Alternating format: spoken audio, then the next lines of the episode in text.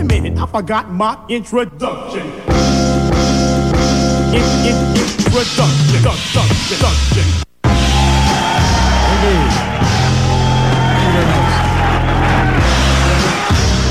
Thank you very much, ladies and gentlemen. Lo que viene. Is everybody feeling all right? Programa número 10.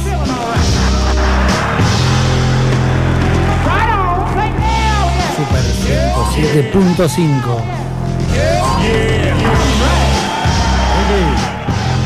Rosario, Argentina.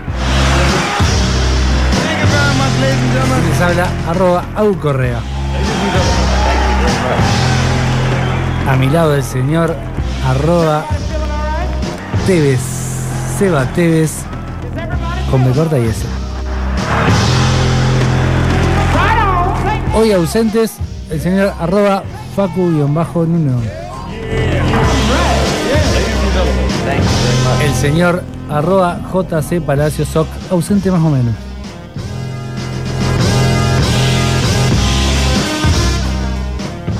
Seguirnos en arroba lo que viene 107.5, arroba lugares y sabores y arroba mundoliquido.tv.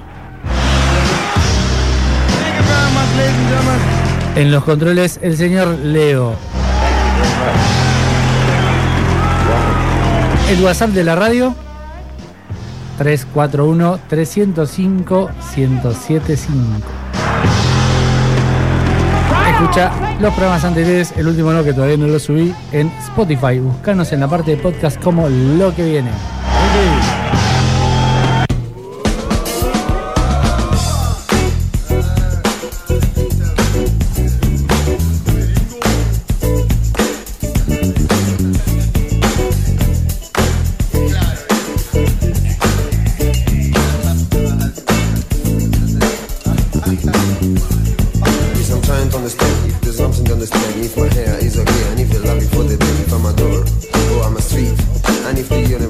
Faltó séptima temporada. Pero son detalles. No, Eh, de- casi de memoria. Escúchame una cosa. Che, ¿cómo andás? Lindo, lindo, lindo el fresquete que hace, lindo. Llegó el invierno. Nah, falta, falta, falta un ratito más. Esto no es el nada. primer día. Eh, pero escúchame una El- cosa. La noche más larga. El punto no pasa por eso, año. Agustín. No, bueno, La Noche eh, me gustó ese título, porque es como una novela hermosa de frío, de abrazo y demás, pero estaría bueno que llegue un poco más la fresca para un chocolatito caliente. Vos me entendés. Vos ya te compraste un borghetti, me estuviste diciendo ahí que estabas para el cafecito, para algunas cosas. Rico. Todavía Rico. no lo hice con 50 borghetti, 50 café, con un toque de esencia de naranja como me Muy bien, muy bien, me acuerdo, me acuerdo. años. Me acuerdo que hacían esas cuestiones. Che, tenemos un programita lindo, a mí me gusta eh, la música que vamos a estar pasando. En este caso, no te lo pierdas porque tenemos un cierre muy, muy atípico. Nunca tenemos este tipo de música realmente en el programa. Una realidad. Cumbia santafesina de la buena, de la cepa, de la sangre madre. Pero también tenemos. Primera vez, me parece. ¿Primera vez? ¿Nunca? ¿En ¿Los Palmeras? No, Eh, me llamó Cacho y dijo. ¿Te llamó "Oh, ¿qué?". Deicas? Dije, no, mirá, justo tenemos un problema. Ah, muy un bien. programita con. Muy bien, muy bien. no. Pero vamos a arrancar, que después obviamente lo vamos a tener acá en piso, con algo que también es muy novedoso porque lamentablemente, porque existe este tipo de coberturas, también se hacen coberturas, eh, en este caso eh, visuales de fotografía, con respecto a lo que son los refugiados de guerra en distintos países, con toda esta merorata lamentable que está pasando Ucrania y demás. Así que no se lo pierdan, es bastante interesante el tema a tocar. Y si me permiten un pequeño detalle, eh, voy a mandar saludos, tengo que mandar un saludo. Hoy, Está de hoy estoy... festejo. ¿eh? Así que al grupo de preceptoría que hoy se recibió todo el grupito ahí, a los chicos les mando a Flor, a Cielo, a Jor, a Cari, a Débora, a todo el, todo el muchachaje El preceptor Sebastián Tevez. Sí, sí, sí, uno, uno de ellos. Así que nada, fuerte, fuerte abrazos y felicidades para todos. ¿eh? Qué lindo tener de preceptor, y lo miro a Leo, al señor Seba Tevez. Pero soy una ganga, loco. O sea, te hago los tragos, te hago el asado, te invito a casa, te explico cómo es la historia. no, ¿qué hacen con esa petaca? Mézclenla así, prueben así. Esto no se toma. Un preceptor piola. Pero eh, poniendo los puntos, ¿eh? hay que entender que no es tan difícil ni tan fácil coordinar la vida adolescente de los hijos de otros, pero hay que comprender también un poco que hay que ser con la empatía, todo se llega, todo se gana. Así que nada, un detalle Con hay que miel se saludar todos. obtienen mejores. No, ni hablar, ni hablar, ni hablar. Y también tenemos novedades con respecto, que después las vamos a decir igualmente, a lo que se viene el jueves 30. ¿eh? Ahí hay un, un sorteito, así que fíjate en las redes de lo que viene. Ya tengo, me estoy armando con el listado que estoy- ya estoy viendo cuál va a ser mi recorrido. Mirá, yo voy a estar en unos, que después vamos a hablar de eso, así que de seguro te voy a tener que ver. Último ese. Ah, y me quedo ahí. Ah, bueno, Y sí, no me pues. muevo más. Ahí me gustó más, ahí me gustó más. Así que nada, hermoso lo que se está viniendo, hermoso lo que se está haciendo. Igualmente yo creo que la bebida ese día va a tener eh, otro matiz. Pregunta importante que me surge en este momento hablando de recorrido. Sí, sí. Cuando uno va, a un, generalmente las catas son eh, monobebidas, por así decirlo, una cata de vinos, una Ujú. cata de whisky, una cata de gin. Cuando voy a un lugar y hay diferentes bebidas, Bien. ¿qué me conviene? Ir pasando una a otra, meterle primero a los gin, después a los vermouth. ¿Cómo es, ¿Cuál es la recomendación? Tres recomendaciones. Bien. Una, asesórate bien a qué evento vas en concepto de qué marcas tienen que estar. Dos, toma agua, ¿eh? que ahí lo marcaba vos recién. Y tres, siempre de menor a mayor. O sea, arranca ejemplo. Voy a arrancar con juguitos, voy a seguir con cerveza, voy a seguir con vino, voy a seguir con vermú, seguiré con algún destilado no solo, sino mixeado, porque el gin tonic no es que vas a probar exclusivamente un destilado, pero bueno, es, es como gradual la cosa. Si arranco tomando gin tonic, después me va a costar un poco la resistencia de los fermentados o macerados del vermú o de la cerveza. Ahí levanta la mano Agustín haciéndose cargo. Me surge otra pregunta. A ver, a ver, a ver. Medio saliendo un poquito de Diga eso. usted. Cuando uno va, eh, un, señor de, apellido Tevez me enseñó acá muy bien que fue un, un truco muy interesante que, por ejemplo, me llega una bebida, un vermouth, un gin, tengo que un traguito probarlo solo, un traguito con hielo y después seguir probándolo, mezclándolo. Totalmente. Cuando uno va a una cata ya lo prueba directamente en un cóctel. Sí y no, no. se hace este proceso. Sí ¿O y no. A ver, depende. No sé cómo serán los expositores. Yo voy a estar representando lo que es delirante junto con los chicos de la fábrica. Me, me suena. Obviamente. Eh, de la fábrica, tanto de ánfora como del bar. También voy a estar presentando mi vermú, en este caso Conejo Loco, así que voy a estar con toda esa Muy movida. rico. Obviamente. Eh, Los probé. Lo probé y no, no por usted. Lo sé, lo sé, lo sé. Pero ¿qué pasa? La idea puntual es que charlen con los, eh, en este caso, referentes o representantes de cada etiqueta o de cada marca, que también seguramente te van a poder dar de degustar ahí un poquito. Igualmente, la idea de este evento, creo particularmente, es exponer a las personas que por ahí, o a las empresas, o a los destilados que tienen un renombre, pero que la gente, por así decirlo, no les da tanta terlipe de pelota. Entonces, che, vengan, fíjense que esto es hermoso, es algo local, lo hacen, es argentino, es divino, no hace falta que tengas que estar consumiendo Bombay, Bifitter, Hendrix, Tanqueray, siempre marcas de afuera, ¿no? Así Sí. que disfruten. ¿Se va a poder comprar? Estimo que sí. No te quiero tirar fruta porque eso también depende de cada stand. Así que igualmente. Señor JC Palacios Hoc, No, ¿se va a pero a poder ver, comprar? igualmente también eh, es como que el alma mater que está dando vuelta. Y es está, como que está también atento, está atento. la idea hoy también es que las redes ayuden un poco. Entonces, che, bueno, eh, conocemos este producto, dónde están, que también tengan un feedback, un ida y vuelta, que podamos, eh, o que pueda el público más, que nada recorrer también esos pequeños recónditos lugares que no son ávidos. Ejemplo, en este caso, como para que puedan venir a la fábrica de ánfora a disfrutar del bar, a disfrutar de las cosas más autóctonas. Eh, ya estoy trabajando en lo que es Sí ¿Qué dice se Juanca? puede. Ah, muy bien, vamos Juanca todavía. Eh, estamos trabajando justamente con Fede Martínez y Guillermo Martínez, que son dueños y titulares de, lo que es Ánfora Cerveza y Delirante de Gin, que están justamente en conjunto conmigo con Conejo Loco. Eh, estamos elaborando un concepto que es muy, eh, por así decirlo, muy fino y, y delicado, porque no es que vos vas a un bar X y consumís las marcas o los productos nuestros. No, todo lo contrario, estás en la fábrica, en el bar de la fábrica, con algo que salió y está conservado en un lugar que nace ahí. En control de todo, de, de la Una calidad de muy- cómo se conserva y cómo se sirve. A ver, chicos, nosotros pesamos las especias, nosotros pelamos las, los cítricos, nosotros buscamos el alcohol, nosotros hacemos todo. Con la persona, la persona que te está sirviendo o la persona que está enseñando, por así decirlo. Hola, señor a- Daniel Bravo. Uy, el Talani. Hola, Papucho. Eh, la persona justamente que hizo todo es la que te está, eh, por así decirlo, no únicamente enseñando el producto, si- sino también mostrándolo desde el corazoncito que le puso. Así que no, va a estar genial. Los invitamos a todos, denle pelota al sorteo que ya vi que está dando vuelta, yo ahí compartí un poco. Dos entraditas, loco, dos entradas, que no es menos.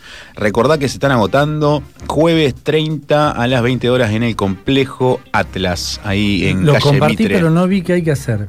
¿Cómo Tienen que no ir a- al ¿Cómo que no Instagram de lo que viene 107.5. Claro. Or- so- sorteamos dos entradas para Espirituosas Rosario. Sigan arroba Espirituosas Rosario.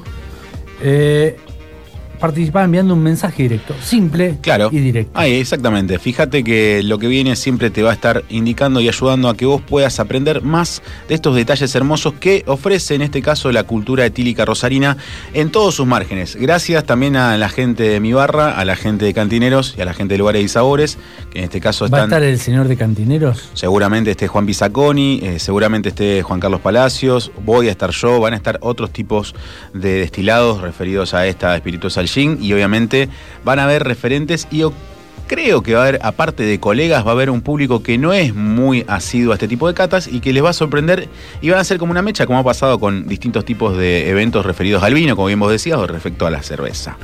Así que nada, contento de que me recibe Preceptor, contento de que el 30 vamos a estar con la fábrica ahí a full con el bar y la bebida y contento de que... Que es junio, sí. Y contento también que me estoy yendo a Bombal, después lo digo, el primero y 2 de julio allá al bar Ronnie de mi amigo Luquitas Apa. Giusti a hacer un, un- un guest ahí tirando un poco de tragos. Así que nada, hermoso, hermoso, vacaciones hermoso, me estoy yendo a Tucumán. No, después lo hablamos de esto, no pasa nada, ¿eh? Quiero, Che, escuchar. Leito, escuchame una cosa. Vos sabés que al final vamos a tener a un cantante de la cumbia santafesina y me gustaría que la gente se embeba un poco. ¿Eh? A ver con qué arrancamos.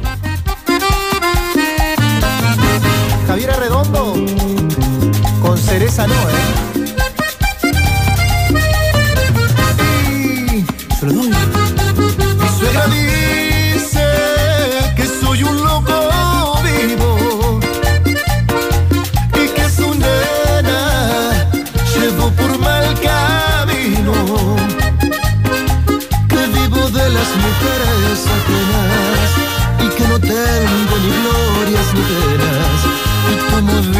Les iba al trabajo.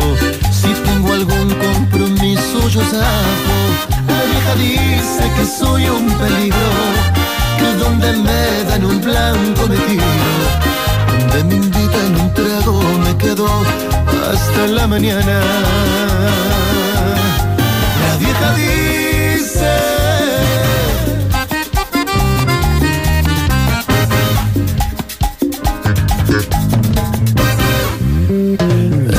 Piensa que soy un salvaje insolente que desprecio su amor. Ella imagina que yo tengo un mundo de amantes a mi alrededor. Dice que soy un león porque no abro la puerta de mi corazón.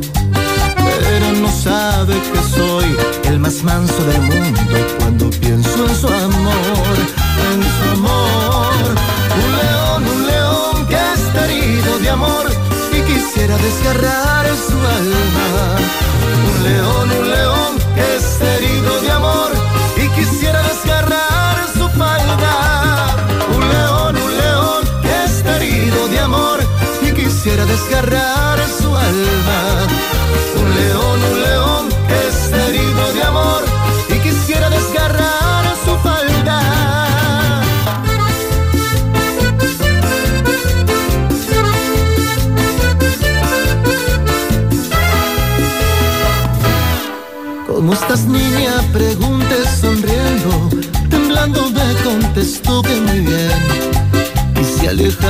Pensando en mí mismo, pero en el mismo lugar me quedé.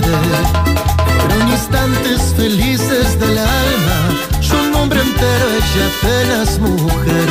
Yo nuevamente pensando otro encuentro, ella queriendo el amor conocer. Sé que jamás volveré a sonreír, porque en el aire anda suelto su amor. La solución es volver escapar, en otro mundo poder olvidar. Sé que jamás volveré a sonreír, porque en el aire anda suelto su amor. La solución es volver a escapar en otro mundo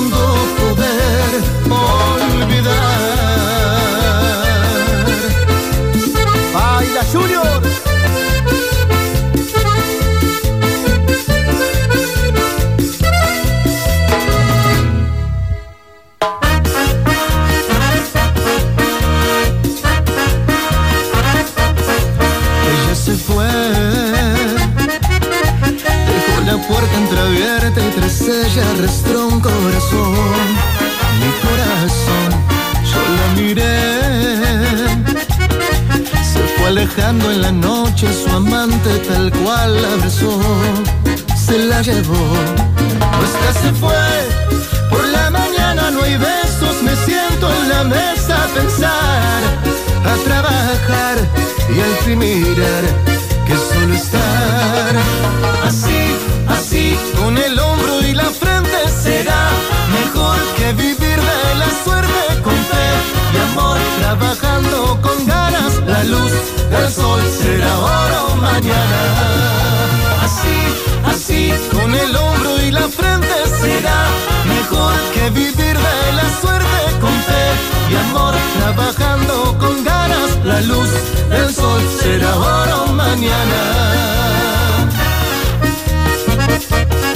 Bueno, bueno. Capaz que no bailaste con este tema, ¿eh?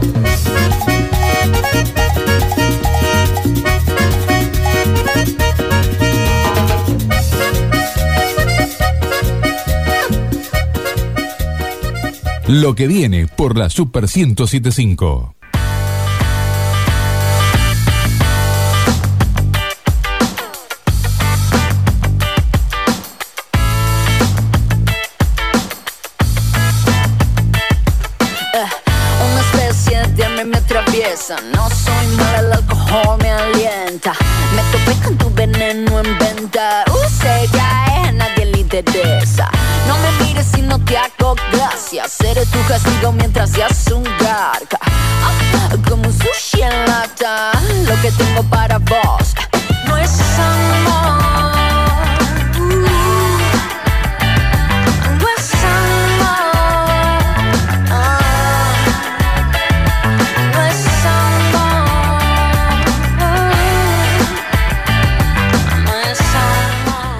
Seguimos en lo que viene y no solo espirituosas es la novedad, los muchachos de Mundo Líquido están a full. Claro, estamos a full porque por suerte seguimos trabajando en esta cuestión de demostrar y hacer mostrar la calidez y calidad de bebida que existe en nuestra región, obviamente desde Rosario y alrededores. Y en este caso vamos a estar presentando muy, pero muy desde el hueso, desde los cimientos a el gin delirante, pero con un enfoque como lo hace Mundo Líquido, que justamente es ese detalle de, en este caso, la cámara de Sherman, los detalles auditivos también un poco de Juan Capalacios, el guion un poco mío referido a, che, bueno, hay que mostrar esto, hay que demostrar esto, hay que hablar sobre esto, hay que hacer algunos pequeños cambios, así que nada, esténse atentos porque en días nomás vamos a estar sacando justamente este capítulo. Eh, este se puede ver eh, como todos en YouTube. En YouTube, exactamente, desde Instagram. desde Instagram, ahí en mundoliquido.tv, que Yo obviamente... los pongo en YouTube en el tele. Genial. Sí, no, eso es buenísimo. Es, es muy loco ver a, a conocidos o inclusive verse uno en, en YouTube y aparte también es muy loco verse en una pantalla tipo cine de los plasmas gigantes que tenemos. Pero recuerda y también ten en cuenta de meterte en lo que es la página y estar atento a todos los detalles que ha servido Mundo Líquido, en este caso con lo que es Gin Delirante. ¿Cuál es el que más te gustó hasta ahora de los capítulos Café. los ya estrenados? Café. Café, me, me volvió la mente. Me- me- me- me- me- la verdad, me dejó anonadado en muchas cosas. En otras cosas, obviamente, ya las sabía, pero la experiencia con Harto, la experiencia en su momento con el Café Victoria, la experiencia con Café Chico, eh, al cual le tenemos como un corazoncito particular, porque tanto Feo como Julia son bartenders, entonces tenemos otro tipo de cofradía. El tema también un poco de lo que fue eh, la facenda, o sea, tra- tratar con gente que maneja un oro negro, porque literalmente el café a nivel mundial se consume y tiene un precio que se cotiza en bolsa prácticamente. Eh, hay muchos estilos, hay muchas variantes. Si tienen 10 minutitos, el tiempito menos, se pueden encontrar con un capítulo que te abre los sensores de, de todo. ¿Cuál fue el dato que más te sorprendió? El dato que más me sorprendió es que Diego, el titular en ese momento de Café Victoria, en el balcón de su casa en San Lorenzo y Corriente, por tirarte una dirección, porque no recuerdo bien dónde vivía, pero era por la zona, tenía cafetales. O sea, tenía cuatro, Opa. sí, tenía plantación de cafetos. Eh, no, recuerdo, claro, en- no sé si era arábica o robusta, no recuerdo cuál era el que me nombraba, o puntualmente qué café, pero justamente había ido a Brasil, había traído desde allá y los tenía ahí. era- o sea, es genial porque no, no, Tengo terraza. no era una, no sé, una plantita de romero. ¿entendés? Muy Una- no sé, interesante. Sí, es interesante, pero bueno, él, él a futuro, como muchos otros baristas o amantes del café, quería lograr justamente que, que exista una producción local. Un cóctel en el que el café tenga una fuerte presencia.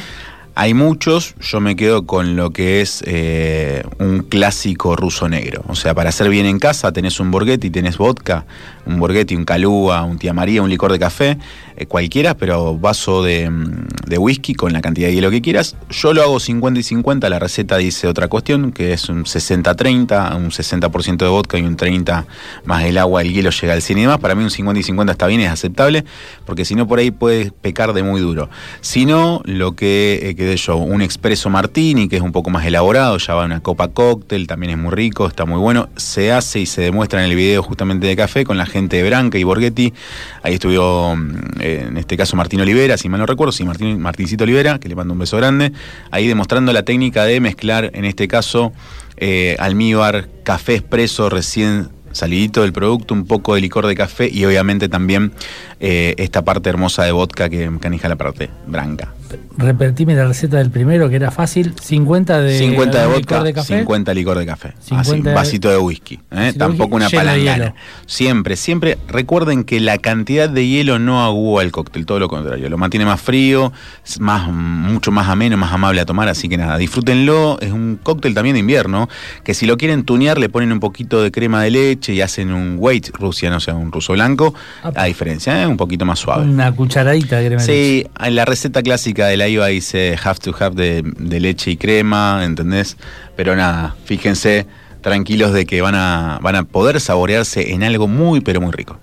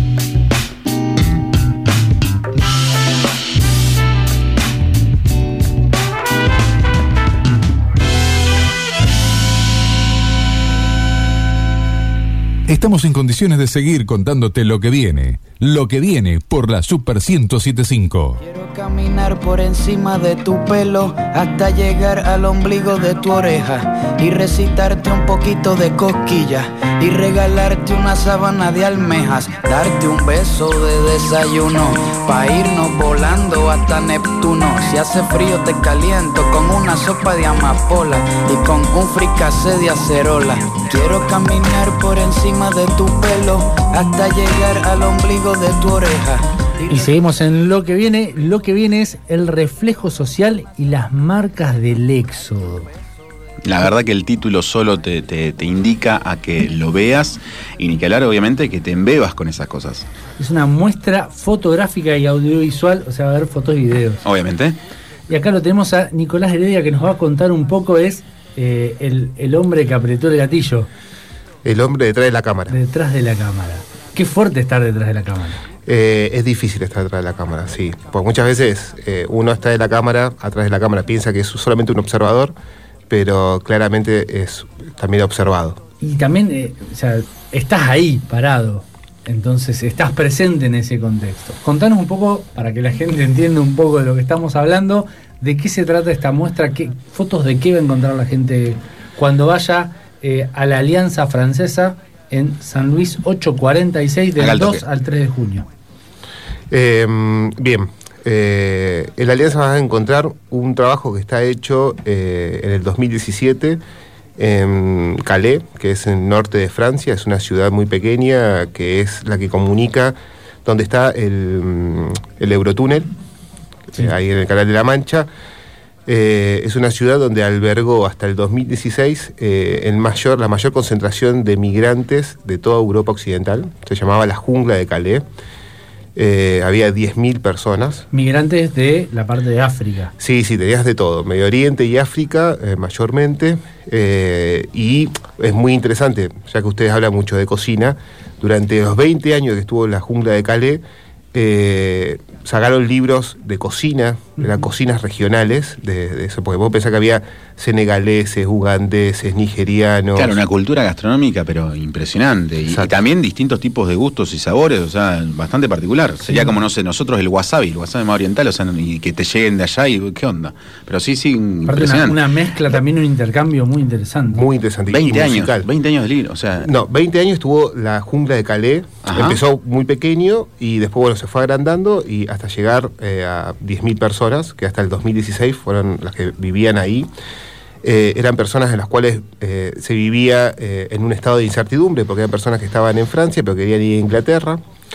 Y el gobierno francés los retenía ahí en ese campo de refugiados.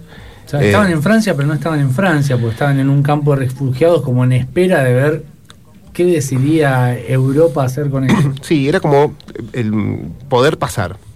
El poder pasar, mm, no, no había un paso libre, así que era sí o sí un paso clandestino, que en ese paso clandestino eh, morían muchos. Eh, había una tasa de muerte muy grande de cinco personas que querían cruzar en la noche.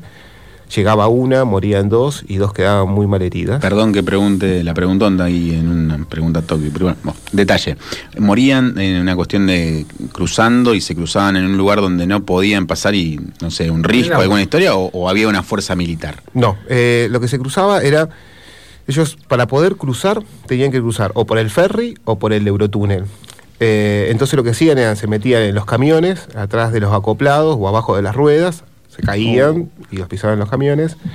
eh, o quedaban muy mal heridos. El hecho de por ahí eh, había eh, muchos refugiados que no tenían piernas o que quedaban cuadriplégicos. Bueno, había un montón de situaciones muy graves.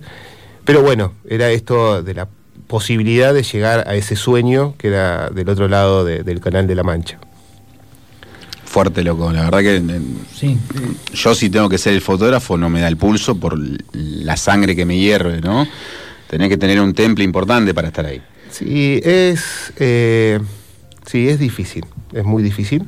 Eh, pero uno también eh, como que se va, no haciendo un callo, eh, pero al empatizar, al vivir y al vivir como ellos, eh, te das cuenta también eh, muchas cosas. El hecho de, en las charlas eh, hablábamos sobre por qué estás aguantando toda esta presión eh, institucional y la respuesta era, vos no sabés de dónde vengo.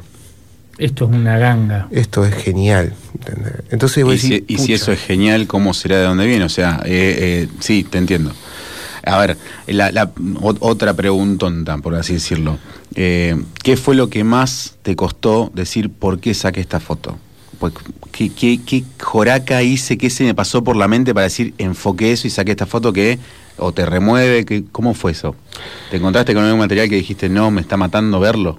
¿O reverlo? ¿O editarlo? La situación. O- Yo creo que eh, apenas llegué a Calais, eh, empecé a escribir un diario de viajes, como siempre lo vengo haciendo en, en todos estos laburos que hago. Eh, hago como una bitácora, de voy día por día, antes de dormir escribo lo que me pasó en el día. Y la primera noche, cuando llegué a Calais, después de mi primer día de recorrido y estar trabajando con la, con la fundación en la cual trabajaba ahí, eh, fue ¿qué hago acá? Lo primero que escribí, ¿qué hago acá? Y me fui a dormir para pensarlo. Eh, porque era muy fuerte, era una realidad que, que no la vivimos en lo cotidiano. Es inimaginable. Era una presión eh, policial, psicológica, eh, muy fuerte que... Vos vivías ahí junto con ellos como uno más. Claro, yo lo que vivía, yo trabajaba para una ONG que estaba ayudando a los migrantes, se llamaba el albergue del migrante, que le daba de comer y le daba abrigo, sería ropa y comida a los refugiados que estaban ya no más en la jungla de Calais, porque la jungla de Calais ya hacía un año que se había levantado. Entonces, al estar levantada la jungla de Calais y en ese año la alcaldesa de Calais eh, hace una ordenanza municipal que estaba prohibido el asentamiento irregular en todo el, la- la- el área de, de la ciudad. Entonces ellos vivían, O sea, de pronto 10.000 personas pasaron a estar ilegales.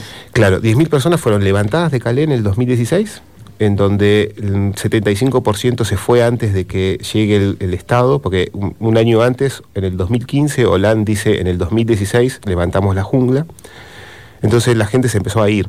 El migrante que estaba en Calais eran migrantes que ya habían llegado a Europa. Cuando se llega a Europa, en los países que están en el Mediterráneo, estamos hablando de Italia, España, Grecia, eh, una vez que llega, se va a un centro de acogida. En el centro de acogida entra el sistema. Y el centro de acogida le hacen un documento, que ese documento, que es como un pasaporte, en la última hoja del pasaporte está sellado y dice refugiado. Entonces, digamos que todo eh, migrante que entra por los centros de acogida tiene un pasaporte de un país de origen. Entonces, lo que hizo Francia cuando, cuando te agarra, te deporta, pero no te deporta a tu país, no te deporta a Uganda o, o a Senegal, o te Sí. deporta al país de origen. Entonces, nosotros que vimos acá en el 2017, a principios del 2017, vimos en las noticias que había muchísimas, eh, muchísimos migrantes, muchísimos refugiados en el norte de Italia. Esa fue la noticia que se vio en el mundo, que hubo una ola de eh, negros eh, que estaban en el norte de Italia. Eh, entonces, ¿qué fue? Fue esa situación donde se levanta Calais, esas- ese 25% que quedó en Calais esperando de que el Estado haga algo. Mm. Lo único que hizo el Estado fue, los sacó de Calais y los deportó al tiempo a los países de origen. Entonces los largó eh, eh, en Italia del Norte, ahí en, Palermo, no, en Palermo no. eh, Al norte de Italia. el norte de Italia, se me fue el nombre. Eh, Milán. Ahí tenés. Entonces yo llego con una nueva ola migratoria. Yo, de 10.000 personas, habían quedado, cuando yo llegué después de un año, 1.000 personas que estaban dando vueltas en Calais y 3.000 personas que estaban en Dunkerque, en otro campo de refugiados, donde había mujeres, niños y adultos.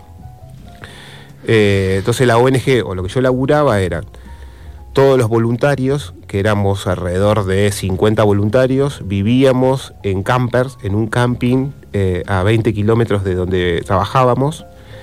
Todos los días a las 5 de la mañana nos levantábamos, íbamos a Calais y empezábamos a trabajar y a las 6 de la tarde volvíamos a subirnos a una combi y nos íbamos de vuelta al lugar donde dormíamos todos los días, los 7 días de la semana.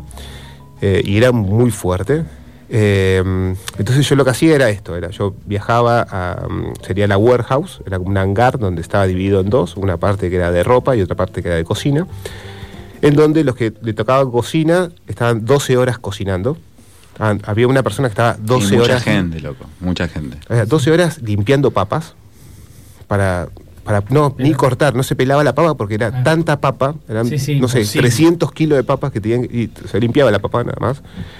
Em, y después estaban los, los voluntarios que hacían la clasificación de ropa donada. Ok. Entonces, eh, yo empecé a trabajar ahí como para poder eh, observar lo que hacían tanto los voluntarios, tanto en la cocina y en, la parte de ropa.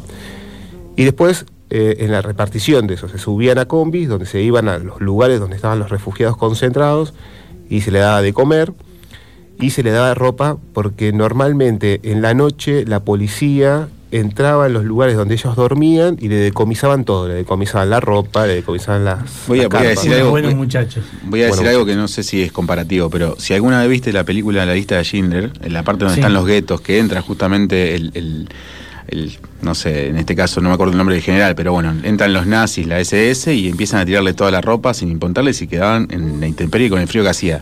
El clima al norte de Francia es gélido. Sí, sí, sí, sí. No estuve, pero con mi viejo profesor de geografía conozco bastante eso. Eh, la ropa, la- o sea, ni siquiera tienen eh, em, una parte humana, o sea, 100% siguen, está bien, siguen una normativa del Estado, ellos también reciben órdenes, quizás para ellos también es frívolo, pero la tienen que cumplir. Pero loco, están ahí personas que si- inclusive si Hay los deportan, formas de cumplir. no, ni hablar, yo te entiendo. Igualmente estamos muy lejos a nivel país de Aparte, una conciencia como la que tienen ellos. Esa gente viene de países, voy a decir algo polémico, viene de países empobrecidos por, Por acciones mismos, y sí, causas por de sí. Europa, que es hoy Colonizaciones, sí, te doy la derecha. Y se queja de esta gente que viene, que viene obviamente por culpa de ellos y gra- eh, ellos se enriquecieron a costa de estos países. Que Pero quizá en esto me ayude Nico. Estamos en el 2022, muchachos. Eh, ¿Qué onda? A ver, ¿no, ¿no tenés un poco de empatía por el que no tiene un pedazo de pan para comer? Porque el que no tiene una zapatilla y vos tenés y cuatro. vas y le sacás. Y va y le sacás. Eso, en eso, bueno, acá Nico justamente vino a explicarnos un poco de la muestra que está realizando ahí en calle San Juan, entre. Perdón, San Luis. San, Luis, entre 8, Maipú 46. y, Y La Prida. Exactamente. Hablemos un poco Alianza Francesa. un- una, de haber vi- vivido mucho contraste, ¿no? De- de- en el mismo lugar de situaciones eh, fuertes, duras y también situaciones por ahí mucho más reconfortantes. ¿Te acordás alguna una de cada una? Sí, eh, fuertes era eh, la problemática del agua. Cuando se hace el levantamiento de Calais, se cierran todas las canillas comunitarias que había en todas las afueras de la ciudad. Gente humanitaria. Entonces, eh, el migrante, el refugiado, eh, no tenía acceso al agua, de ninguna forma. La poca acceso al agua que tenía, que eran los bidones que llevaban las ONGs, la policía le tiraba gas pimienta, entonces no podían eh, beberla. Eso porque no fue en Europa donde hay gente civilizada y consciente que, que no hace No, esas bueno. cosas. No era el punto, pero mirá, fíjate lo que está diciendo él, que indirectamente lo que Tirarle quería. agua- contaminar el agua potable es fuerte. El Estado necesita que se vayan, necesita que no estén ahí. Entonces la única manera de, de- de- de que no estén es generando un, es- un un espacio no amigable Sí. y violento. Pero no, no ser tan violento. No hay una violencia física, sino hay una violencia No, psicológica muy mental, fuerte. Mental. Sí, sí, sí, una. Eh, entonces, teniendo esto de la, de la violencia psicológica, eh, en cuestiones del agua, dos ejemplos. Un ejemplo era, todas las mañanas eh, el Estado le brindaba eh, un travesaño con canillas para poder lavarse los dientes y higienizarse todas las mañanas para arrancar su día a los migrantes. Era una combi que venía con... Estaba a 30 centímetros del piso, ese travesaño. Entonces, el, el refugiado para poder lavarse los dientes se tenía que tirar al piso para poder... De tierra. Puede ser tierra, puede ser pavimento. El tema era el, el- el postrarse Sí, sí. todo el tiempo. Claro, el tema es como, perdón que me meta Nico en, en el relato, pero el tema es como tratarlos como si fuesen animales. Claro, es deshumanizarlos. Exactamente. Eh, después de un año de litigio legal, las ONG que están trabajando con los refugiados, entre ellos está Hell Refugee o Utopia 56, eh, hicieron que eh, Human Rights Watch eh, pudiera presionar para que el Estado levante a un metro treinta ese travesaño para que dejen de estar tirados en el piso para poder lavarse los dientes. Parece un chiste, loco, te de juro lo que, que parece. estamos hablando, ¿no? De, de un- de un- de una canilla que en vez de la ponen al nivel del suelo, en vez de ponerla a la altura mm, donde correspondería, y de gente tirándole gas pimiento, contaminando agua potable para que. Antes se decía que los franceses eran sucios por el simple hecho de que no se bañaban y cuidaban el agua y se veían en perfume y perfume. Ahora puedo llegar a decir que no es que son sucios, son literalmente unos reverendos guachos que el que lo quiera aplicar como quiera, pero bueno, a ver, si en este caso, vuelvo al punto, el 2022, una persona con el criterio visual de un fotógrafo como Nico, eh, trabajando y dando parte de su tiempo de vida, que podría estar, no sé, en Cancún, sacando fotos a la gente que está en Tarlipes, el tipo fue ahí a documentar algo que lo tenés que... No solo fue como fotógrafo, fue como voluntario. Sí, eh, que, a ver, de, de las dos formas está haciendo un voluntariado, porque, a ver, hay que mostrar eso al mundo. Hay que llevarlo a, a un concilio, como bien decía Elche, llegaron a cuestiones judiciales por una cuestión de, de una canilla a un metro más o un metro menos. O sea, ¿cómo, a ver, voy a hacer una pregunta un poco más al hueso. ¿Cómo te tocó el corazón esta experiencia? Terrible. Eh, no volvió, no, vol- no volvió el que fue. Eh, está claro que eh, fue un Nicolás naif, muy naif, eh, y mm, volvió otra persona. Eh, me costó muchísimo eh, recuperarme del viaje. y mm, no sé, es el- mundo es violento y te podemos tomarlo como un concepto, es decir, el mundo es violento, pero cuando vivís la violencia del mundo, eh, va por otro lado, es pucha, ¿me entendés? Eh, hay gente hay gente que tiene solamente 7 minutos cada 15 días para bañarse eh, en un lugarcito muy pequeño, a la intemperie, que estamos hablando de 8 grados, o si está Sí, en no- invierno... no estamos hablando de, de Ecuador, un trópico donde hace calor. Está. Eh, entonces tenés agua fría para bañarte durante 7 minutos y solamente durante 15 días, eh, en donde hace menos 3 grados y hay una persona que te levanta a las 3 de la mañana para quitarte absolutamente todo lo que tenés y dejarte eh, completamente en bolas. Y estás mejor que de donde venías, Claramente, encima. claramente.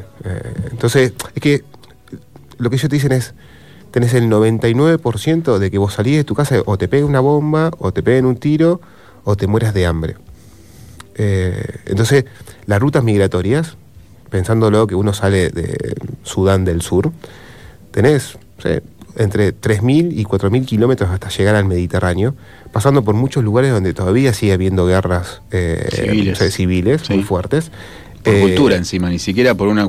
No, es tremendo, sí. Sí, sí, sí, sí, sí. Entonces, todo el tiempo estás en la merced de la muerte.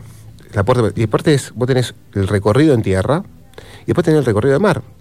Yo Que cuando, es peor. cuando veo, la, la primera vez que veo la situación del migrante fue en una islita, una pequeña isla de Italia. Yo fui a hacer un trabajo ahí y en uno de los puertos que estaba a 70 kilómetros de Túnez, veo llegar una embarcación en donde tenían 30 eh, migrantes, 30 refugiados, eh, que habían salido 50.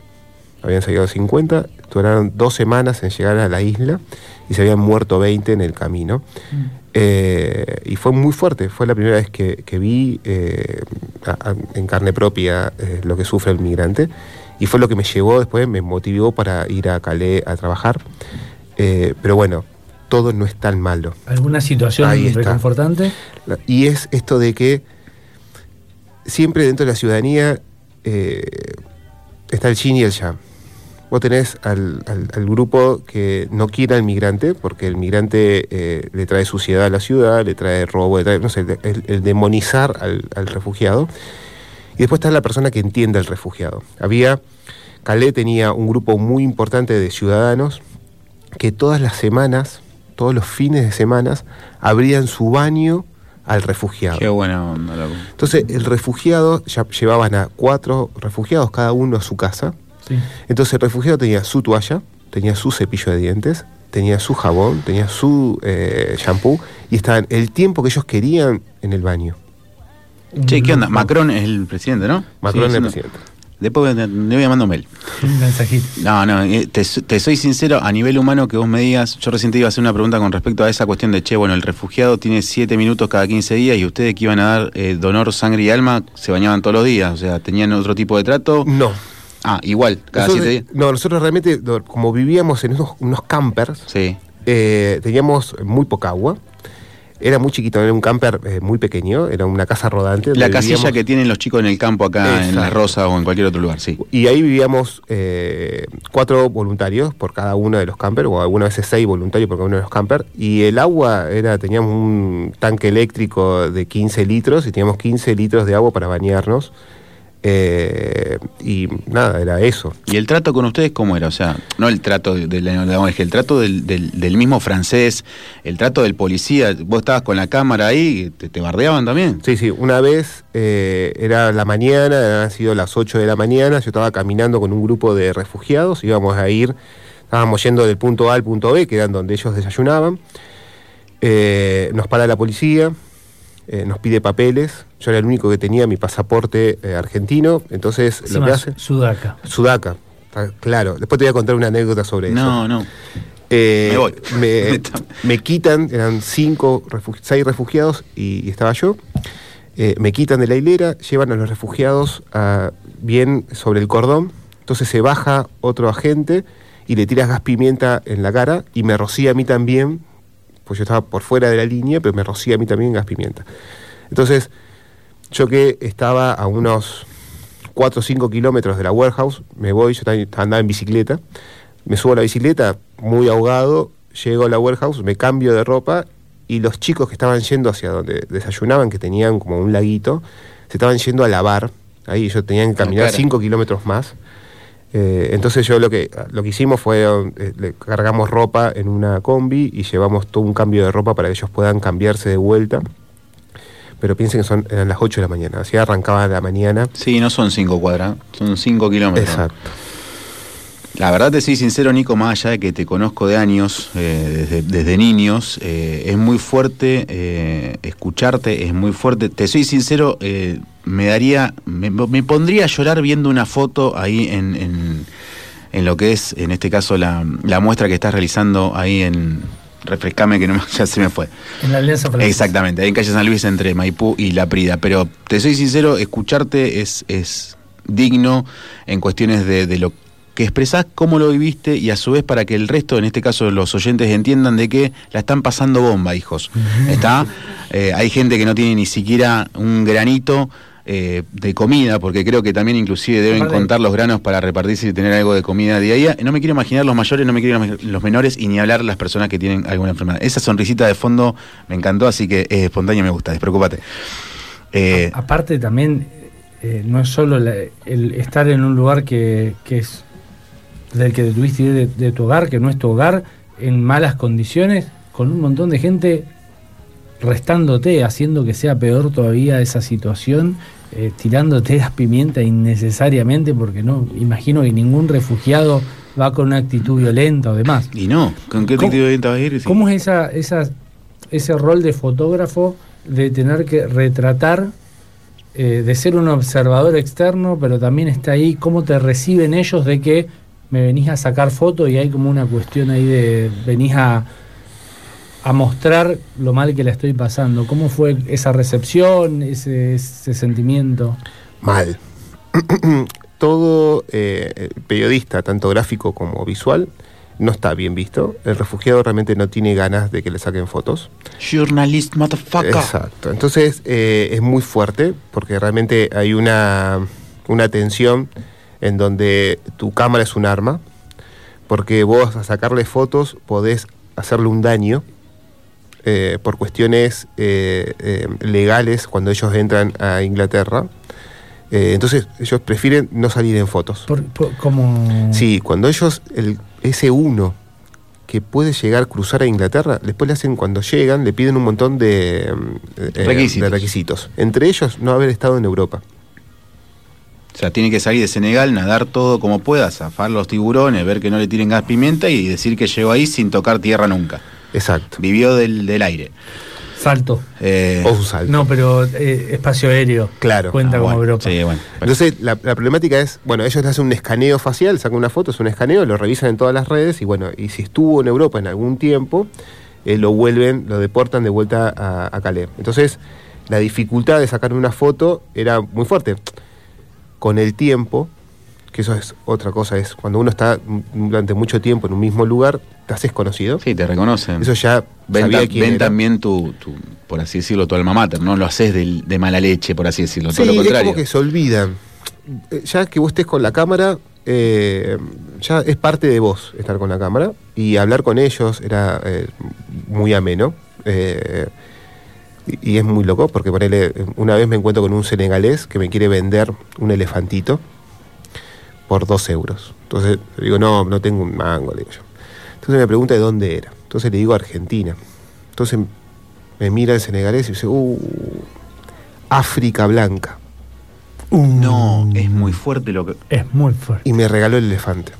No me separé nunca de ese elefante. Es mi tótem, yo lo tengo en mi bolsito de viaje, de cámara. Entonces con ese elefante viajo a todos lados. África Blanca. África Blanca. Es muy fuerte, o sea, Es muy real. sí, pero a ver, eh, lo veo yo como sudaca. Nunca escuché que un senegalés, en su defecto un africano o quien fuere de raza negra, hable así de un sudaca. Éramos sudaca nosotros. En España, en, en Italia, en Francia, en Portugal, te puedo decir, no, en Egipto, si querés, en, en Argelia, éramos sudaca. No, a ver, esa caracter, no sé cómo tomarlo. Esa hermandad. Sí, pero no sé cómo, claro, no sé cómo tomarlo, si para bien o para mal. ¿Me, me explico? Realidad. Ni bien ni mal. Acá somos espontáneos. Vos despreocupate. Eh, a ver, Nico. Ahora, eh, Hablando espontáneo, la risa de fondo quiere que vayamos a una pausita, un pequeño Sí, corte sí, totalmente. Leo, eh. ¿qué te parece? ¿Un temita ahí para cortar un poco la cosa? Y una tarde. Ahí seguimos.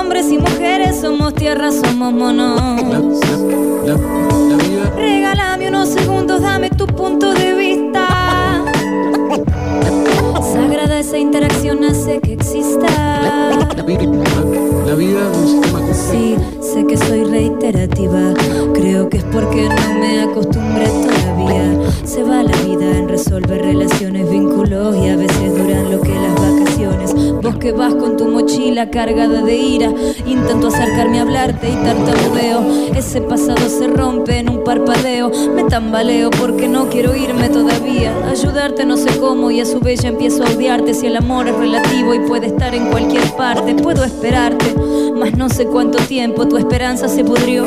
Es triste y no lo entiendo. A veces los lazos de sangre son más lejanos y a veces el desconocido se siente hermano. Te abrazo y espero tu abrazo en mis anotaciones. La historia. Encuentros y desencuentros de palabras y de tono. La, la- la vida. Somos hombres y mujeres, somos tierra, somos monos. Regálame unos segundos, dame tu punto de vista. Sagrada esa interacción hace que exista. La, vida es un sistema complejo. Repetitiva ante la presente temática. Estábamos hablando de otras bambalinas con, con Nico, que la verdad que eh, tengo la piel de gallina en muchas cuestiones. Y recién decíamos una palabrita que para mí la redondea también lo que pasó en pandemia, que es incertidumbre. Esta cuestión de la tierra prometida, esta cuestión de- de- del sueño americano, no sé ya Lograr cómo- llegar a. Claro, loco, o sea, salgo de comer dos arroz, pero me voy a comer tres y mañana siete y después vuelvo. a dos. ¿Cómo, cómo, cómo es esa cuestión de incertidumbre, Nico?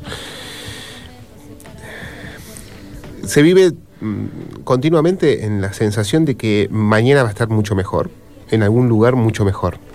Eh, una vez escuché a alguien que eh, decía que eh, el tener un- una meta futuro te da la posibilidad de vivir el presente.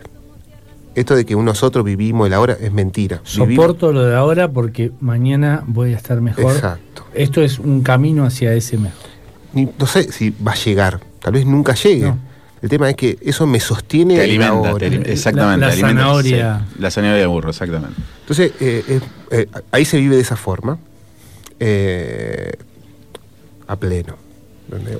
¿Viste mucho intento de mantener cuestiones culturales eh, en, en la zona de refu- refugiados? ¿Pudiste también fotografi- fotografiar y tomar, retratar este tema de, de mantener cultura? Ya sea, hablabas al principio de lo gastronómico, imagino que había algunas bailes, música. Sí, pero cuando estaba la jungla. Cuando yo llegué ya no estaba más. Cuando yo llegué estaba el humano deshumanizado. El humano como parte del mobiliario urbano dando vueltas por la ciudad en el día y a la noche refugiándose en algún lugar que no lo encuentre la policía. Que era un zombie con techo. Exacto. Sin techo. Sin No, techo. sin techo porque no tiene, pero por lo menos tenía un pseudo lugar. Pero no viene el punto, igualmente. No, no, buscaban lugar para... Buscar un lugar. Un Por parque fuera de la ciudad o ponerle, había muchos lugares muy parecidos a circunvalación acá en Rosario, viste, en, en- en los accesos donde Sí, tenés ese Sí, espacio verde. Ahí tenían lugares para dormir que dormían eh, a la noche, en el día levantaban todo y empezaban a deambular por la ciudad. No, no podías armar nada porque venía la policía y te rompía todo. Exacto. ¿Cuándo estaba la jungla? Una- un lugar que fueron durante 20 años. Tipo campo de concentración aislado. Sí, era como un barrio a las afueras de Calais. Un gueto. Exacto, donde vivían todos, ah, vivían cinco etnias totalmente distintas, o seis, Y, totalmente y en- distintas. perdón, acá, entre seis etnias distintas. Y entre ellos se llevaban. Y había pica, pero había pica también Ah, bien histórico, porque vos Y decís, pasa que tenés eh, sí, vos tenés un países peleándose hace miles de años que se encontraban ahí, refugiados en un lugar. Vos pensás que había también refugiados de Sierra Leona.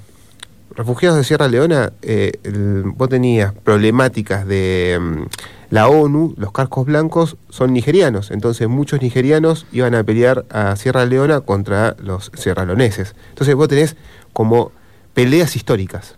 Esas peleas históricas te hacían estos problemas también dentro de, de Calais, pero se aplacaban por el simple hecho de que ellos estaban ahí por un bien común. Claro. De ahí se tenían que ir a algún lado. Entonces había una cierta paz. En esa cierta paz, muchas ONG hicieron muchísimas cosas alucinantes, como o sea, una filarmónica eh, de migrantes, o hicieron todo un, un disco que lo pueden buscar, que está en, en- en- en YouTube o en Spotify, no sé si en Spotify está, pero es toda una orquesta de eh, multirracial Ajá. de eh, ciudadanos de Calais, de refugiados, que hicieron un disco y bueno, y han hecho libros de cocina, eh, pero mientras estaba la jungla. La jungla desmantelada, Chao. Nico, una consulta quizás sacándote del eje de la charla, que te soy sincero, es muy interesante porque sos un historiador de algo tan de ahora, ¿no? Eh, pero hablemos un poquito de esta muestra que vas a realizar ahí en la Alianza Francesa. Eh, ¿Cuántas fotos eh, van a poder apreciar las personas que puedan ver esta muestra, por ejemplo? Bien, en la alianza se inauguró el 2 de junio Ok. la muestra. La muestra son mm, 24 fotos.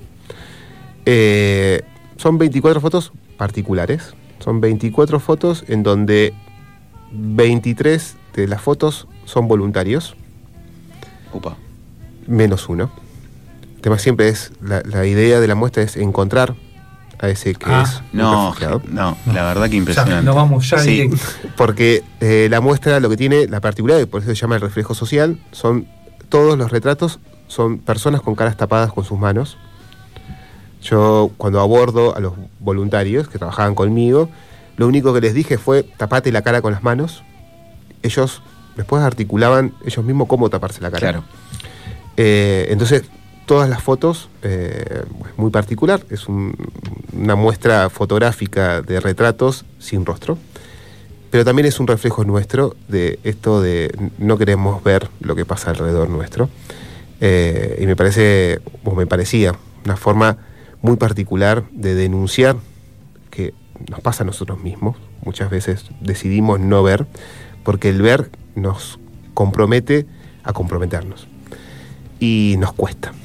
Eh, y a su vez se hizo un audiovisual que se llama Las Marcas del Éxodo.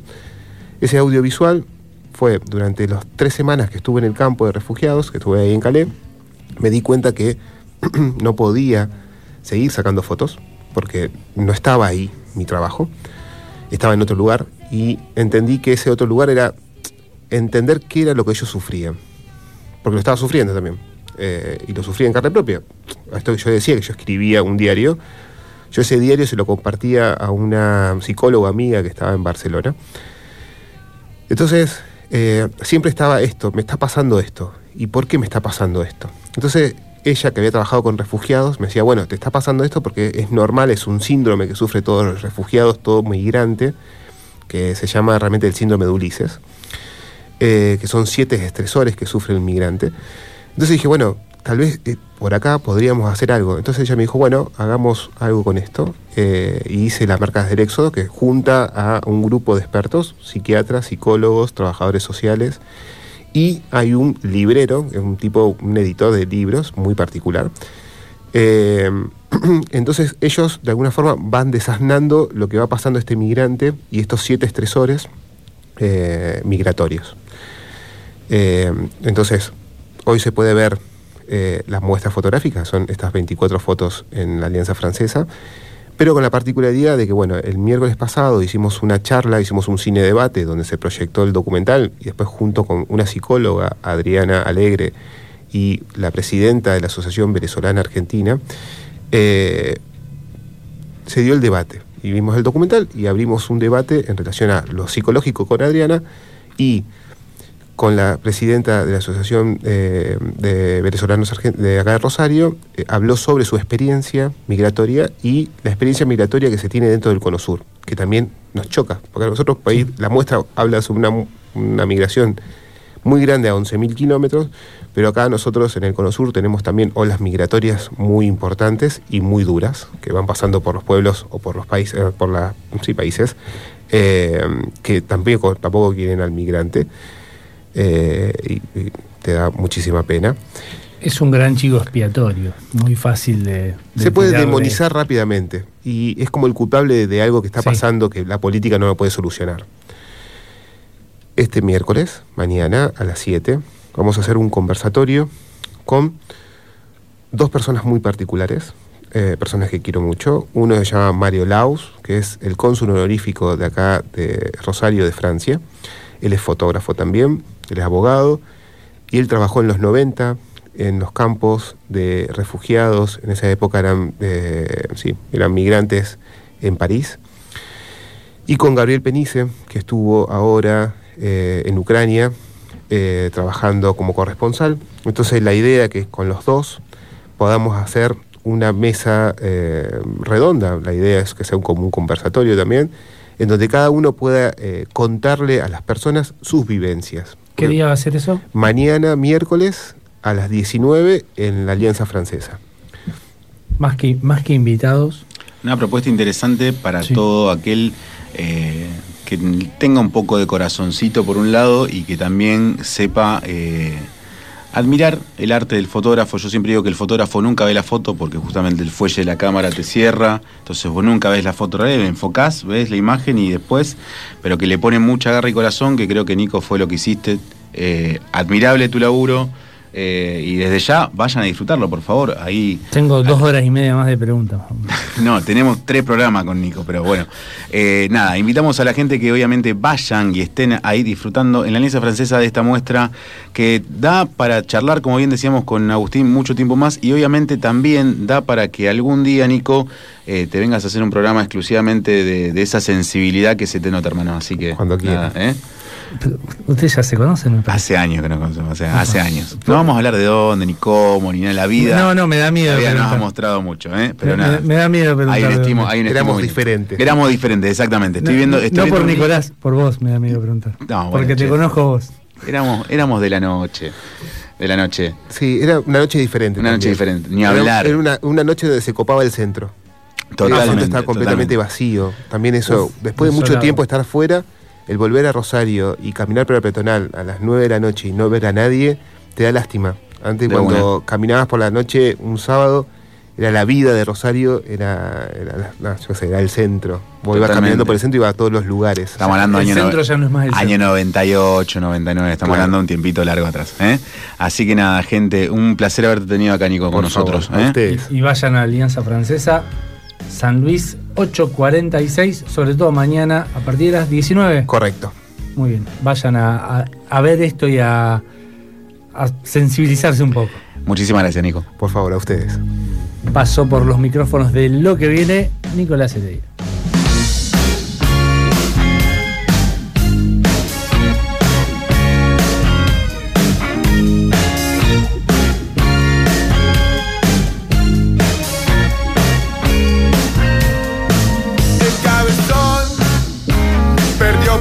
Contrabando en Asunción.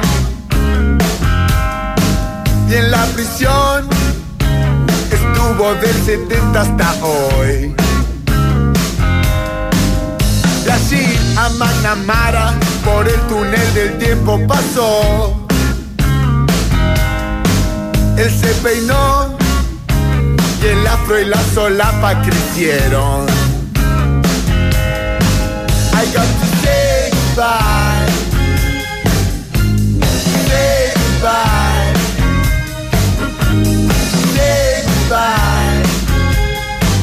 I got to say. El cabezón entró a Manamar y se ensartó. Mi nombre es Ray, le dijo a él un viejo admirador. Se encerraron en el baño y el barman llamó al batallón. Él se peinó y el afro y la solapa duplicó. I got to say goodbye. Say goodbye. Say goodbye. I got to say goodbye.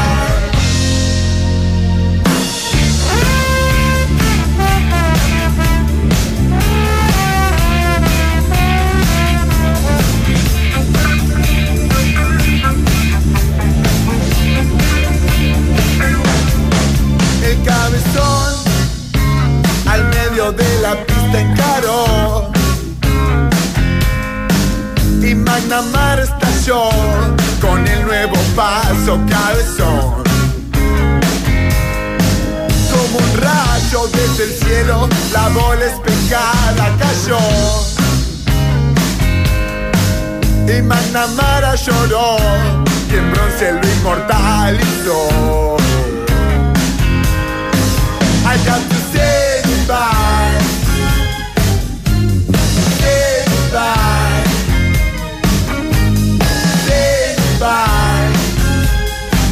I got to say goodbye. Say goodbye. Say goodbye. Say goodbye. I got to say goodbye. Lo que viene por la Super 1075.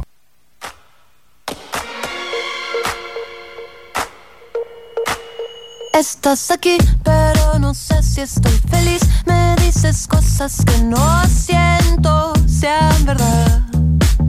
Algo no está y no lo puedo definir. Tu elocuencia confunde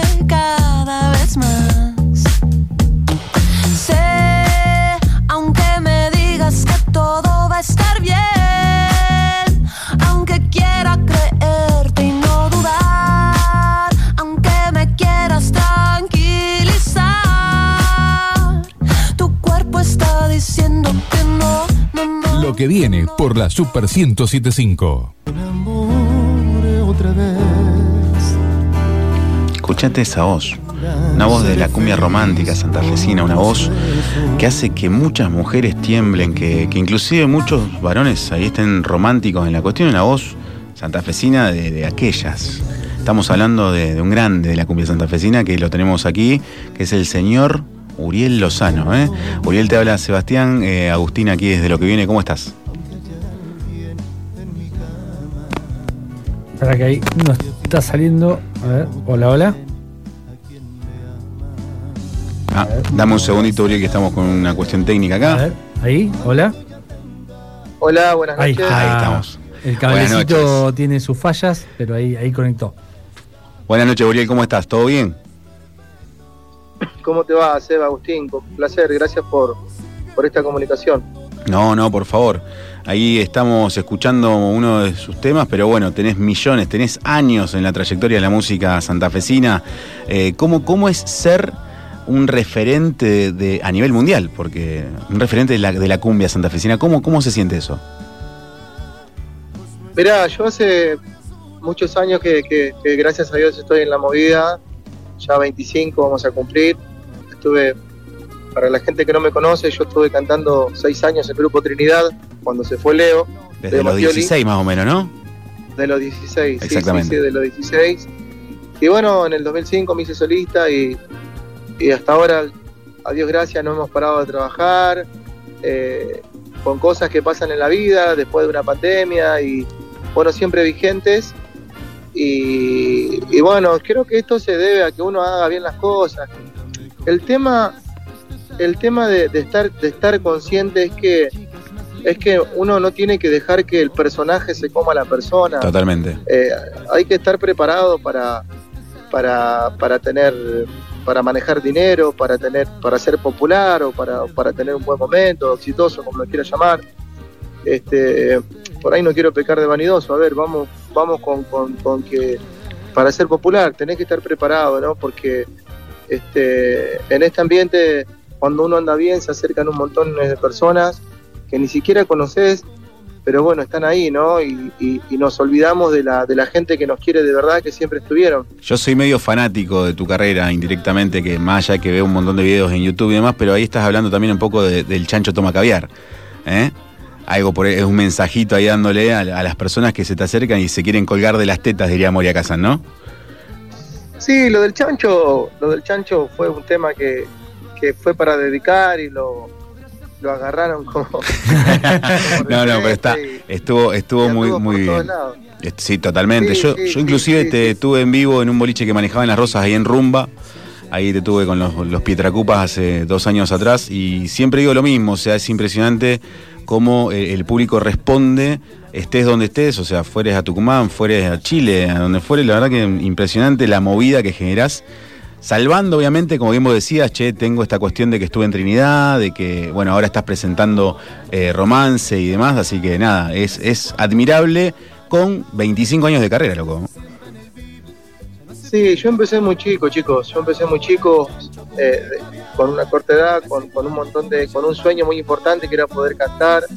Vos te imaginás que yo venía de otro mundo, eh, de los nueve años, de los nueve años hasta los hasta los 16 que entré en Trinidad, vendía diarios en la calle, ¿me entendés? También estabas en un Eh, grupo que era Sol Latino, si mal no recuerdo. Claro, claro, yo estaba en Sol Latino y para mí estaba en, en, no sé, estaba en, en los Rolling Stones, ¿me entendés? Era una cosa, este, tocar en un cumpleaños de 15 era tocar en la cancha de Boca en ese tiempo. Totalmente. ¿Y lo Eh, seguís sintiendo así un poco esta cuestión de no te importa dónde tocar, sino que te importa tocar? Mirá, yo disfruto mucho de lo que hago. Cuando uno disfruta de lo- la vocación que tiene y poder vivir de lo que a uno le gusta, trabajar de lo que a uno le gusta, Mm. eso no tiene precio, ¿me entendés? Porque cuando vos te vas a una radio, te sentás en la radio, te pones los auriculares y estás por compromiso y no estás disfrutando lo Te que entiendo. estás haciendo, hay un, hay un problema, hay un problema grande. Entonces, este, yo disfruto mucho de lo que hago y, y- y- y- y tiene un plus muy importante. Siempre, cada vez que subo al escenario es como el primer día. Y el cantante de cumbia toca mucho. Eh, ¿Cómo? Que, que el cantante de cumbia toca mucho, son de, de tocar mucho, eh, hacer Hacen mucho 5 o. 6 espectáculos por noche a veces, Sí, depende, ¿no? y, Sí. y algunos en una época se hacían mucho más. Eh, ¿Cómo es mantener ese ritmo? Mira, antes de lo, antes de, de- de Cromañón, ¿se acuerdan, no? Sí. De lo que pasó en Lamentablemente, Cromañón, en Buenos sí. Aires. Bueno, lamentablemente eso fue algo terrible que pasó, que sucedió. Entonces cuando pasó eso, este, hubo, lamentablemente también se pusieron a, a- a- hubo eh, empezaron a cerrar los bailes porque empezaron a investigar por un montón de cosas. Este, entonces se, se- se- se- se tenía que tocar horario, no se hacían más los bailes que antes. Nosotros llegamos a hacer 24 bailes por fin de semana, No, una una locura. locura, una locura. ¿Y cómo, Una a ver, locura, hablando, locura, hablando, hablando de, de- de la vena, hablando del hueso, ¿y cómo queda un cantante después? ¿Cómo queda la voz de un cantante después de ver? El, el lunes. Claro, loco, afónico. Mirá, si vos te querés un poco y te, y te cuidás, quedás bien. Eso, eso de que, que- que hay que tomar que hay que tomar cosas para, para estar bien, eso es una- la mentira más grande que hay. ¿me Claro, un whisky, un whisky con miel y, jengibre, no, agarrá loco, eh, estudiate un poco la, la Mira. métrica de la música y listo, está bien, de una. La- las, las cuerdas vocales tienen que estar siempre, siempre Óptimas. este, eh, claro. Entonces, este, si vos se la hidra- hidratá- hidratás este, y te cuidás y haces ejercicio, a ver, tampoco soy yo me lavo la cara con agua bendita, ¿no? Ok. Pero, pero, pero se hacen las cosas bien, es decir, es como, es como, es como un deportista o un boxeador antes de entrar tiene que calentar y hacer ejercicio. Y acá esto es lo mismo, ¿me entendés? Eh, No, no se Eh, llegan a porque- 25 años de trayectoria con vos sin, Pero- sin, sin cuidarse, ¿no? Pero te doy un ejemplo, Cacho Deika, el cantante de Los Palmeras, 70 años o 50 años que canta, ¿me entendés? Y, cantan en el mismo tono Sí. que, que cuando era pibe y, y está en España rompiéndola. Sí, ahora- se lo vio mucha- cantando con, con Axel, con varios eh, cantantes y le sacaba bastante. Tiene ese estilo, tiene su no- timbre. Acá no hay mucha ciencia. Vos fijate que los tipos que tuvieron éxito eh, pasaron por distintas adicciones y, y terminaron. ¿Cuánto, cuánto duraron? Sí, año, bueno, está, está esta cuestión de, de- de ley del universo que mueren todos las- a los 27 y demás, bueno. Pero igual, Por Uriel, eso, decime. por eso te digo. Por eso te digo, acá hay que quererse. Si vos te querés, este, eh, de eso se trata. de- de- de- yo creo que la clave del éxito es tener disciplina. Si tenés disciplina, vamos a andar bien. ¿Cómo es esto? Perdona, ¿Cómo vos. Lo doy- creo lo doy que igual, a la misma igual. ¿Cómo es esto de tocar en un teatro como el Círculo? Donde vas a estar tocando Bueno. el viernes 24 de junio, 21 horas, que todavía no lo dijimos. Mirá, eh, viste que no es habitual que No. toquen bandas de, de Normalmente no. ahí. Cuando nosotros fuimos con la propuesta, yo pensé que me iban a, me iban a bochar. No, no. Me, me iban a bochar. Entonces, bueno, hicimos la propuesta, llevamos el producto Uriel Lozano, si lo conocían, si no, enseguida dijeron que sí, eh, cómo no lo vamos a conocer, que esto, que acá, y bueno, fue, fue algo muy importante para mí, porque tocar en un teatro eh, de, de esa magnitud, en- sin desmerecer a, lo- a los otros teatros que hicimos, es algo muy importante porque por eso vamos a grabar un DVD, por eso queremos volver, Hola. que la Ah, perdón. se, se sienta... se- se- Hola. Uriel, se entrecorta, no sé si estás dando vuelta por tu casa y quizás la antena esté fallando. ¿Me escuchás bien ahí? ¿Me escuchan chicos? Sí. Ahí te Sí. escucho mejor. Te decía que que para mí es un placer poder tocar ahí y que reconozcan nuestra nuestra carrera. Obviamente, obviamente. Consulta más que nada de Cholulo. Esta cuestión de poner romance parece medio Luis Miguel. O sea, esta cuestión de. de- de- sos un, un romántico para la cumbia, pero romance ya en su momento Luis Miguel lo había titulado y fue un bombazo. ¿Pensás que esto va a ser lo mismo? ¿El círculo, un bombazo romántico? Mira, yo no estaba de acuerdo con el título. Yo le quería poner Dos horas piel con piel, que es una canción. Opa, mía me gusta. tengo. Sí, sí, sí. Eh, Uriel Lozano, Dos horas piel con piel. Este, yo le quería poner ese título, pero la compañía es la que decide por ahí, ¿no? Eh, y sí, quedaba medio, medio, medio heavy ponerle romance, pero bueno, este, lo que mandan son ellos, así que es- este, este es el show que vamos a presentar con dos horas de romance por todas las canciones que, que tengo, ¿no? Porque lo mío tampoco es para tirarse de los pelos, pero, pero bueno, es, es lo que lo que hay y espero que la gente lo disfrute. El que vaya a- al Teatro del Círculo este viernes 24, ¿se va a encontrar con algo distinto? ¿Hay alguna propuesta particular teniendo en cuenta el entorno en el que vas a estar? Mirá, se va a encontrar con un show renovado y con, y con las canciones que quieren escuchar, porque, Obvio. a ver, al, al teatro al teatro va la gente que nos sigue, eso está bueno. Eh, A sí, ver, por ejemplo, blindado va a estar. Tiene Sí, que estar, tiene que estar. O sea, ese tema eh, eh, es más. Yo, yo creo que tendríamos que ir a las rosas a comer un asado y ponerlo al palo, ¿me entendés? Ahí en alguno de los campos. Va a estar Pechos Calientes también. También clásico. Es un clásico, conmigo te gustó, son clásicos que grabé con Grupo Trinidad y, y, y bueno, la gente va a hacer show, yo creo que va a ser una fiesta muy linda para todos. Eh, van a haber artistas invitados, va a estar mi hijo cantando conmigo. Eso te iba a preguntar, Eh. ¿tenés varios temas ya con, el, con tu hijo? Sí, sí, sí, con, con, con mi nene tengo, tengo varias canciones y él está, ah, está buscando está buscando eh, este, un nuevo género, así que bueno, apoyándolo y, y creo que, que la gente le va a dar el mismo cariño y el respeto que me dio a mí cuando recién arranqué. Perfecto. Uriel, la verdad que es un placer, eh, como pseudo fanático que soy de, la buena cumbia y de la buena música que representa nuestra provincia de Santa Fe. eh, un placer tenerte aquí en el aire de lo que viene. Recuerden, Uriel Lozano presenta Romance el viernes 24 de junio a las 21 horas en el Teatro del Círculo en la Prida 1235. Uriel, muchísimas gracias. Eh, seguramente estaremos ahí en el teatro alentando y agitando para que sigas haciendo estas cosas hermosas que la cumbia santafesina nos deja.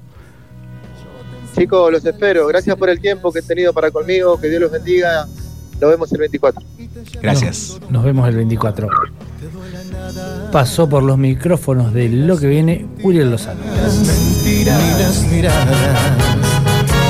En una de esas nos arriesgamos y saldamos juntos. Ah, la verdad que un programa muy cargado de muchas cosas. O sea, me encontré con un amigo de la vida, de la noche. de- Ahora, después, una- después me quiero enterar de dónde. Después te vas a enterar. no sé si me quiero enterar. Acabo de hablar con Uriel Lozano, o sea, ni mi mujer me va a querer esto, ¿me entendés? O sea, soy medio fan aposta, lo, lo escucho todos los fines de semana, impecable. Y aparte me recibí de preceptor, o sea, todo junto, ¿me entendés? O sea, Un día Un día para. para 21 de junio, día espectacular. Y un placer compartir estudio con este querido amigo Agus Correa y con, con todos los que están dando vueltas ahí en las redes y demás que nos están mandando. Ya tenemos los dos ganadores de las entradas para la Experience que se va a hacer ahí eh, espirituosas en lo que es el complejo Atlas. Una es eh, Lucy. Furlan, creo, y la otra es Lucía Furlan. Lucía Furlan y Anabí Ramone. Ahí después, por privado, le estaremos mandando a estas muchachas eh, que se compartan ahí y vean, no sé, irán, no irán, eh, estarán, no estarán, veremos ahí. El que- atentas, El, que sí ya confirmó su presencia, Pancho Besone. Sí, que dijo, Iba voy, con nosotros de acá voy. directo. Y lo llevamos a Leo también, nos vamos También Leo radio. viene con nosotros, siempre ahí, compañero de barra y, y de copetines. Gente, un placer compartir otro programa con Agus Correa y otro lo que viene. Cada vez más cortos. No, se- tenemos media horita más. Leo, necesitamos media hora más de programa. Hay, hay que hacer un petitorio ahí a- al directivo, así que vamos a hacer. Elevamos una nota, media horita más. Gente, hasta el martes que viene. Hasta el martes que viene. Chau, chau. Escaparemos donde no nos halle ni la muerte. Dame luz verde para quererte.